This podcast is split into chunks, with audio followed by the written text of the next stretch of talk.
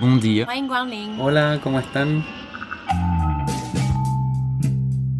Bienvenue dans Ex-Expat, le podcast. Partir, c'est une grande aventure. Découvrir un pays, rencontrer une culture, on, on s'y prépare souvent avec soin.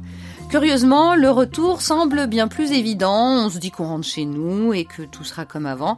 Pourtant, c'est une aventure à part entière et tout ne se passe généralement pas comme prévu. Je m'appelle Marjorie Murphy, je suis journaliste et ex-expat. J'ai vécu 10 ans au Canada, à Toronto, et je suis rentrée en France. Cette expérience plus chaotique qu'anticipée a donné naissance à ce podcast.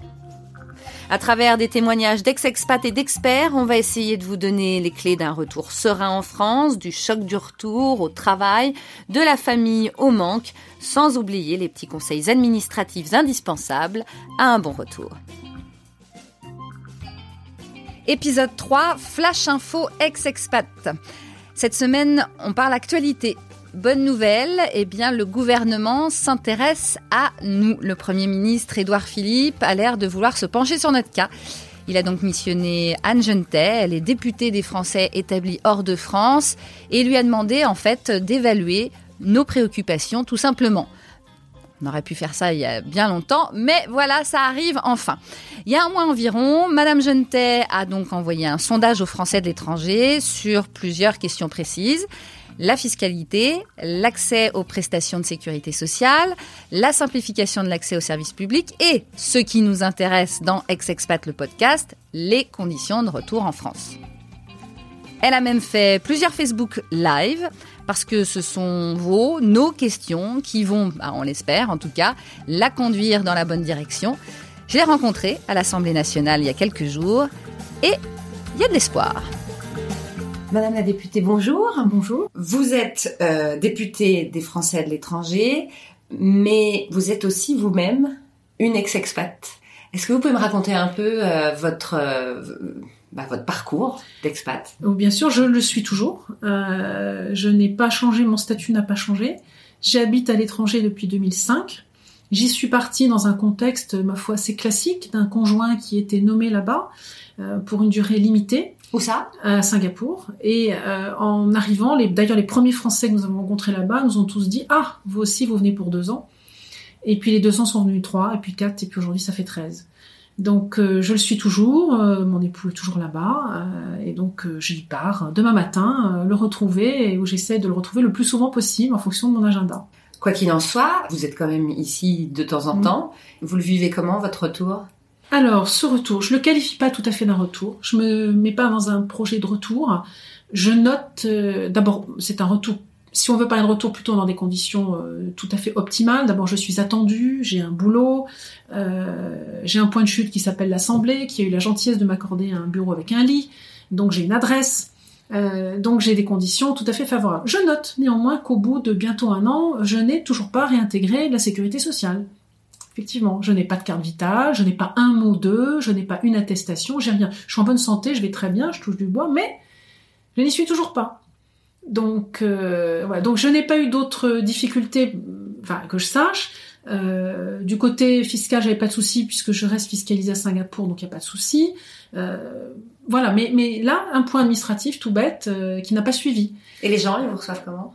Ben, C'est-à-dire que ça dépend comment on arrive vers eux. Euh, si moi j'arrive avec euh, l'impression que tout le monde m'attend parce que je rentre de l'étranger, ça va pas le faire. La vie a continué, que nous n'avons pas forcément suivi de près. Les codes culturels ont évolué. Je vais entendre des références à des émissions de télévision, de radio, à des livres, à des films, euh, à des événements, euh, à des faits divers dont je ne suis absolument pas au courant. Euh, et donc il faut comprendre ça et ne pas arriver comme si j'étais en terrain conquis, comme si tout le monde m'attendait. Je ne suis pas Ulysse qui rentre à Ithac. Hein, faut voilà. Donc euh, il faut avoir l'humilité de le comprendre et se dire que notre expérience elle est intéressante, mais elle est aussi intéressante que celui qui était à Limoges et qui est muté à Strasbourg. Le Premier ministre vous a missionné, vous, pour euh, essayer de trouver des solutions euh, pour euh, tous ces Français de l'étranger qui vivent parfois euh, euh, des moments euh, difficiles parce qu'ils sont loin, ils n'ont pas les papiers qu'il faut, Mhm. etc. Et le retour également. Qu'est-ce qui a pris à Édouard Philippe de vouloir faire ça tout d'un coup Alors d'abord nous lui avons Nous avons beaucoup communiqué avec le président de la République en lui rappelant que euh, les Français à l'étranger avaient massivement voté pour lui, qu'il y avait un certain nombre d'attentes euh, et l'impression que la France ne nous prend pas en considération, ce qui n'est pas faux. Je pense que c'est une réalité. En tout cas, dans les perceptions, il faut faire une différence entre la perception et la réalité. C'est une histoire de relation entre deux personnes quand on se parle, quand on échange, quand on communique souvent, on se comprend mieux que quand on ne se parle pas. Il est clair que le dialogue n'était pas soutenu. Euh, ça ne veut pas dire que la France ne s'occupe pas de nous, mais si elle s'occupe de nous sans nous parler, sans échanger, sans comprendre pourquoi elle s'occupe de nous, pourquoi elle ne s'occupe pas de nous, on ne se comprend pas et du coup on a l'impression de ne pas se comprendre et d'être loin et d'être délaissé. Donc, quel mécanisme permettrait d'avoir un lien plus solide, plus fort entre un État, la France, une nation à laquelle nous sommes attachés pour la plupart d'entre nous, et nous qui sommes ailleurs, c'est à travers nous que nos entreprises viennent s'installer, c'est à travers nous que nos enseignants, que nos chercheurs viennent s'installer, c'est à travers nous que notre cinéma rayonne, que notre littérature rayonne. Donc sans notre présence dans le monde, on ne pourrait pas faire résonner le mot France dans l'imaginaire de nos et la réalité de, des pays qui nous accueillent. Donc nous sommes indispensables. Et la France doit savoir qu'elle peut compter sur nous. Mais de l'autre côté, on aura d'autant plus envie de lui rendre service et de se manifester comme présence si elle, elle nous, elle comprend ce que nous pouvons être, elle nous donne un regard, elle échange avec nous à la hauteur de ce que nous pouvons lui apporter. Je pense que c'est ça qui manquait, cette, ce regard, ce discours partagé qui fait qu'on se comprenne et qu'on puisse être partenaire dans la présence française dans le monde. On y est tous très attachés. Et alors, il a l'air de vous avoir entendu, puisque donc il vous a donné cette mission. Euh, là, vous avez envoyé un sondage parce que vous vouliez justement entendre ces expats ou c'est peut-être ces gens qui sont rentrés aussi. Euh, le sondage est terminé, le me sondage Est terminé. Ça a été bien suivi?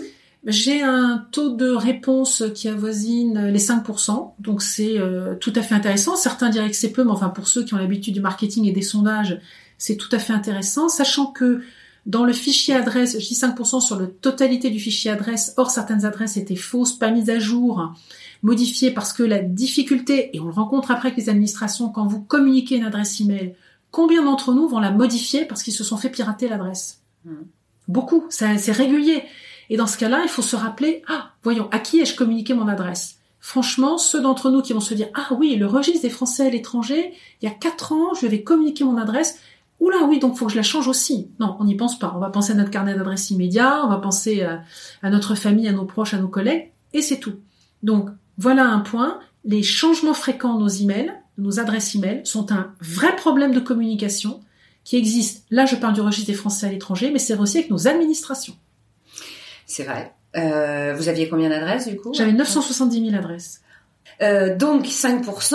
Là maintenant vous allez étudier, je suppose, un peu toutes ces questions. Vous êtes censé euh, donner des conclusions euh, et puis peut-être faire quelque chose à partir du 1er juin. Évidemment, on a demandé à nos auditeurs de vous poser des questions parce que c'est un peu toujours les mêmes questions, mais comme quoi elles sont importantes. On va écouter la première. Bonjour Madame Jonetay. je me demandais quand on rentrait en France, c'est vrai qu'il y a toujours cette histoire de trois mois de carence de la sécurité sociale. Alors, est-ce que c'est dans tous les cas ou est-ce que c'était uniquement pour le mien Et est-ce qu'il y a un moyen de contourner euh, cette euh, carence-là Et pourquoi est-ce qu'elle est là? Alors, délai de carence, ça dépend de quelle situation on, se place. Si on se place dans le cas d'une personne qui est salariée et qui rentre avec un travail, qui commence à travailler là, euh, qui commence à travailler au 2 janvier. Dès le 2 janvier, comme elle va avoir cotisé, elle aura droit de réintégrer le régime général de la sécurité sociale sans délai de carence. La difficulté se pose pour son conjoint, pas les enfants, parce que les mineurs de moins de 15 ans sont automatiquement réintégrés sans délai de carence. Le conjoint, depuis un décret de février 2017, qui a déjà un an et demi, le conjoint n'a plus de délai de carence. Il faut le savoir. Sauf que, si beaucoup ne le savent pas, et je le vois à votre étonnement, si beaucoup ne le savent pas, c'est que beaucoup qui sont nos interlocuteurs c'est la caisse primaire d'assurance maladie de l'endroit où nous sommes, où nous habitons. Eh bien, la caisse primaire d'assurance maladie de l'ODEV dans l'Hérault, le nombre de personnes qui vont revenir du Canada ou du Québec chaque année, c'est pas beaucoup. Donc, la probabilité pour qu'elle ait un de ses employés chez elle qui soit parfaitement au fait de ce décret d'une part et de la convention de sécurité sociale entre les deux pays, elle est quasiment nulle. Donc on voit là que nous butons sur l'information de nos administrations. Et là, c'est un vrai souci. Il manque aujourd'hui une plateforme qui permettrait à nos administrations, alors là j'inclus, je venais de parler des caisses primaires d'assurance maladie, mais ça va bien au-delà, les centres des impôts euh, locaux, euh, les centres des impôts de la ville où nous sommes pour nos, toutes sortes d'impôts. Euh, ça peut être la préfecture pour un permis de conduire, ça peut être une mairie pour je ne sais quelle procédure. Donc toutes ces administrations ont besoin d'intégrer dans leur procédure une case français qui revient de l'étranger. Ou étranger d'ailleurs. Et comment vous allez faire Alors, moi, ce que je penserais utile, ce serait d'avoir effectivement une plateforme, au moins une plateforme ressources. Je rêverais d'avoir une, une peut-être d'autres mécanismes, mais que je, je, vais en discuter avec euh, avec le gouvernement et voir ce qu'il est possible de mettre en place. Depuis une équipe dédiée au plan national jusqu'à euh, une plateforme ou un numéro. Enfin, il y a plein d'outils possibles, mais il faut absolument euh, trouver le moyen d'informer nous comme usagers, mais également nos administrations bah, de l'autre côté, comme ceux qui nous rendent service. C'est indispensable et ça concerne pas seulement la sécurité sociale. Donc là, j'ai parlé du cas du salarié. Ensuite, il y a plein d'autres cas différents. Un retraité qui revient en France, ça peut être un indépendant qui revient en France, ça peut être quelqu'un qui était cotisant à la Caisse des Français de l'étranger ou pas. Lorsqu'il était cotisant à la Caisse des Français de l'étranger, c'est très certainement le cas le plus simple, car automatiquement la CFE couvre les trois mois du retour. Donc pour la personne cotisante et les gens qui étaient dans son package CFE, et donc du coup il n'y a plus de délai de carence, puisque s'il devait y avoir un délai de carence parce que c'est une autre situation, ils vont pouvoir automatiquement au bout des trois mois, quelle que soit leur situation d'indépendant, de salarié, de retraité, retraité sans cas, mais réintégrer le régime général de la PUMA, protection universelle maladie. Donc la CFE, c'est vraiment le moyen le plus simple de s'assurer l'absence de délai de carence. D'accord, mais par exemple, si on n'a pas été euh, mmh. euh, adhérent ou, euh, mmh. à, cela, et que donc on nous dit trois mois de carence, ok, très bien, bon, on va attendre les trois mois. Mais enfin, on est d'accord que ça dure jamais trois mois. Vous en êtes la preuve, vous en êtes à un an d'attente. Alors, attention, je suis un an d'attente pour avoir des papiers. En revanche, dans les faits, si il nous arrivait un problème de santé à trois mois plus un jour, bien entendu que tout le système se met en route, et notamment en cas d'hospitalisation. Il n'y a pas de problème. Il n'y a aucun problème. Il faut prouver la résidence, alors je ne sais plus quels sont les termes, stable et régulière, quelque chose comme ça, depuis trois mois mais les gens, ça les stresse énormément. Et je vois bien sur, sur les sur, nos auditeurs qui nous écrivent, ils disent ah ça fait un an. Alors peut-être qu'ils n'ont pas compris ce qu'était ce mot, je pense. Il y a un manque d'explication et c'est fondamental. Et on voit bien là encore qu'il manque une plateforme ressources qui permet d'expliquer clairement. Mais là aussi, on se rend compte à feuilleter tous les sites qui existent. Et c'est vrai pour plein de choses. Pas seulement pour ceux qui rentrent de France. D'une façon générale, quand vous interagissez avec un site, la façon dont l'interface se fait, est-ce que ça se fait sous l'angle de l'usager, je suis usager, je viens chercher une information, ou bien est-ce que ça se fait sous l'angle de celui qui a écrit le site? Celui qui a écrit le site, il va dire, voilà, regardez mes jolis muscles, voilà tout ce que je sais faire. Alors onglet 1, onglet 2, onglet 3, etc. Il vous raconte tout ce qu'il sait faire, sous son filtre à lui. Vous, et exemple, les consulats, ça m'a été donné. Vous prenez une mairie, vous allez voir déclaration de naissance, déclaration de décès, certificat d'immatriculation. Mais qui sait ce que c'est qu'un certificat d'immatriculation? Qui sait que ça se rapporte à une voiture et que c'est ce qu'on appelle la carte grise? Franchement. Alors que si c'est rédigé sous l'angle moi usager, je viens d'avoir un bébé, je viens de perdre un parent, je viens d'acheter une voiture, ça, ça me parle. Donc la rédaction, la présentation de ces sites internet peut être considérablement améliorée et ça nous servirait à tous, pas seulement ceux qui rentrent de l'étranger. On va écouter la deuxième question. Bonjour Madame Jeanneté, euh, moi j'avais une question importante concernant euh, les logements. Quand on est étranger euh, et qu'on revient dans notre pays, euh, c'est vraiment compliqué, voire un enfer pour pour trouver un logement. On n'a pas les papiers, on se sent vraiment comme un étranger chez nous. D'abord, quand on rentre de l'étranger, quand on arrive quelque part, la clé numéro un c'est de se loger. De toute façon, et on voit bien que en France comme ailleurs, celui qui n'a pas de logement n'existe pas. Donc ça, c'est fondamental. Ensuite, la difficulté à laquelle se beaucoup de nos ressortissants, ou de personnes qui arrivent de l'étranger, c'est la possibilité de présenter une assurance de revenus, donc de capacité à payer un loyer si on part en location. De toute façon, si on achète, il y a trois mois le temps de signer un logement de faire une provision, il faut bien se loger, mais j'imagine que ceux qui achètent vont accepter pendant trois mois d'aller dans un meublé. Donc il y a cette difficulté, c'est surtout pour ceux qui veulent rentrer en location et en location vide que se pose la plus grande difficulté. Aujourd'hui, là, nous avons la loi Élan sur le logement qui va être présentée, discutée et débattue dans les quelques semaines qui viennent. Et avec mon collègue Alexandre Holroyd, nous avons présenté des amendements qui permettent euh, d'assimiler, de rapprocher le statut des Français qui rentrent de l'étranger de des étudiants euh, qui n'ont pas les garanties familiales pour signer un bail et qui leur permettraient de signer un bail, peu importe qu'on ait des papiers de l'étranger ou, autre. Donc si c'est accepté, si c'est voté, ça serait un pas considérable. Voilà. Donc on, puisqu'on, nous notre raisonnement, c'est puisqu'on le fait pour les étudiants, enfin franchement, pourquoi on le fait pas pour des familles qui rentrent? Ou des foyers qui rentrent? Surtout que ce problème euh, rebondit sur d'autres problèmes, l'inscription à l'école. Voilà. Là, il faut être créatif et on voit bien qu'il y a des communes qui sont créatives. Moi, j'ai des histoires, des témoignages qui m'ont été rapportés de communes qui acceptent de domicilier chez elles la personne en attendant qu'il y ait une adresse définitive.